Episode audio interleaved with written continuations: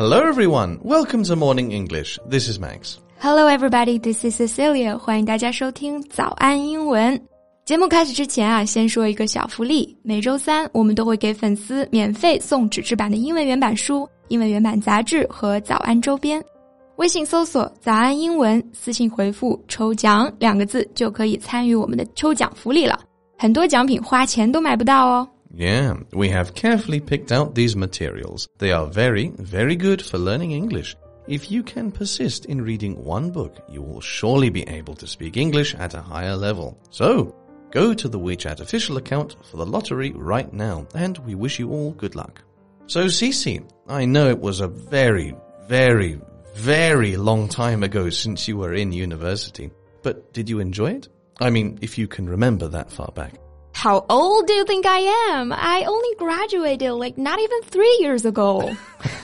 I know, I know, but making age jokes is fun sometimes. No, they're not. They're mean. 你跟我玩年龄梗，你不占优势啊。 Okay, sorry, I won't do it again. Anyway, how did you like university life? It was pretty good, I guess. I went to university in Beijing and then again in Hong Kong.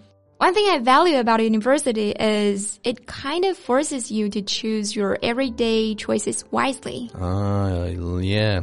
Like, shall I buy beer or shall I pay my phone bill? Well, I didn't have that experience, but I understand how it helps others understand what living an independent life on your own is like. 大学是很多人刚刚尝试独立生活的开始哈。So was it like that for you?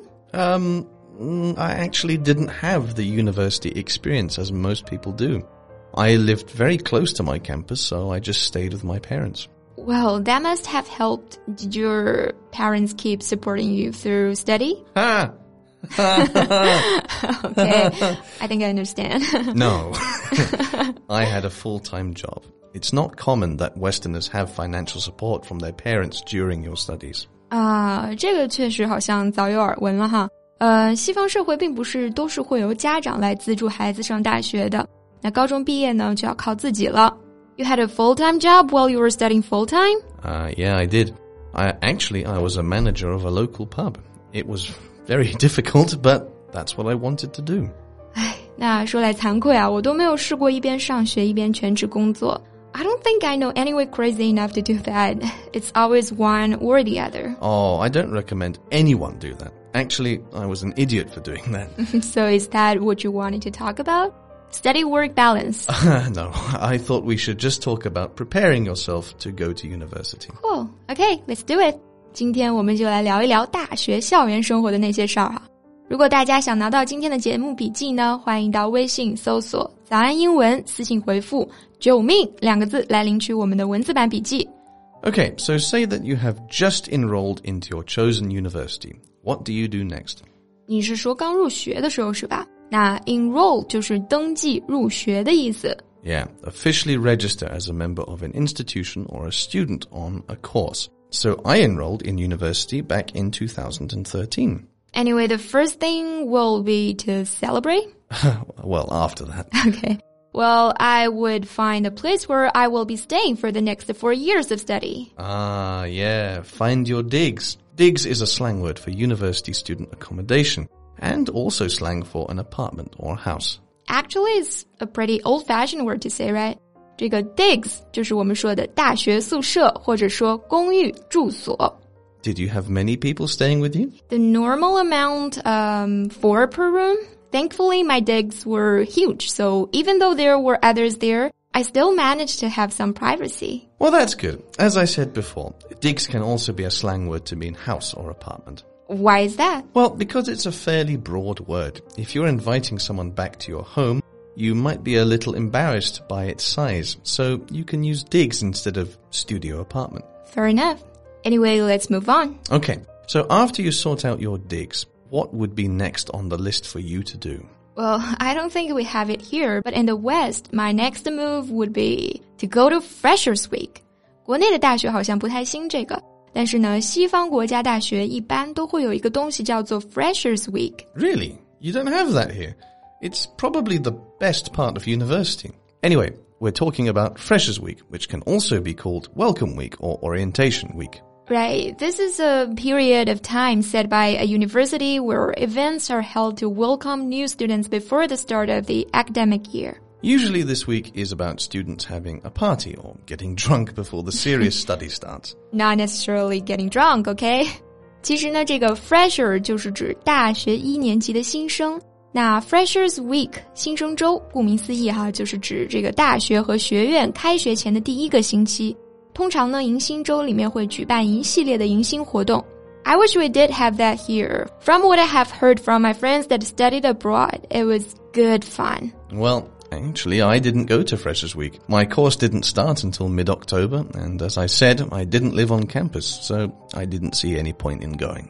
Fair enough. So, what's next? Well, what do you think is next? Start reading? Sure, start reading. Now, to those of you listening, we don't mean reading as in read a book. Yeah, we mean reading as to study at university or to study for a specialized qualification. 就像我们中文说读书一样啊，不同的语境下面呢会有不同的意思。读书可以是真的读一本书，也可以是广义上的上课学习这层意思。 那 reading 在这里其实就是这第二种意思，就是说报完名啦，参加完迎新活动啦，也该开始好好的读书了，是不是？So this word can replace the word study. So read, study, reading, studying, read, studied. Right. I think it sounds better to say I read media instead of I studied media. It makes you sound more um what's the word? Oh, I know the word you're thinking of. It makes you sound more studious. Yeah, that's right. Studious 就是 study 的形容词形式哈，就是形容一个人好学的、用功的。Yeah, so if you are studious, you are a person who enjoys studying or spends a lot of time studying. I would say I was quite studious when I was in university. Mm. Have you heard of the academic saying before? A studious mind is an inquisitive mind. Yeah, I have. It basically means if someone studies, their state of knowing and wanting to learn improves. Inquisitive 就是指好奇的、好学的。Yeah, so inquisitive means wanting to learn and discover as much as you can about things, sometimes in a way that annoys other people. exactly. If you know Harry Potter, then you know that Hermione Granger, 就是人见人爱的赫敏哈, she is both studious and inquisitive. Ah, I have a friend that was exactly like her when I was in school, but she took it as a compliment when people called her Hermione. 大家可以想想自己身边有没有这样的人哈，就是对什么东西都特别的有好奇心，又有这个学习的热情，但是什么事情过分了就不好了，对不对？那这个词的另外一个意思叫做过分打听的，爱打听别人私事的，其实是带贬义的。Anyway, when you're reading, you should be inquisitive, but above all, you should have fun. Yeah, exactly. University should be about having fun because after you graduate, you'll start work and that will be your fun over until you retire. Come on, it's not that bad. Yes, it is. Work is terrible. Enjoy every second you have while reading. okay. Well, I think we should call it a day. Ah, sounds like a good idea. But don't go yet. Cecilia has something to say. 那最后再提醒大家一下啊。 我们今天的所有内容都整理成了文字版的笔记，欢迎大家到微信搜索“早安英文”，私信回复“救命”两个字来领取我们的文字版笔记。So, thank you so much for listening. This is Max. This is Cecilia. See you next time. Bye. Bye.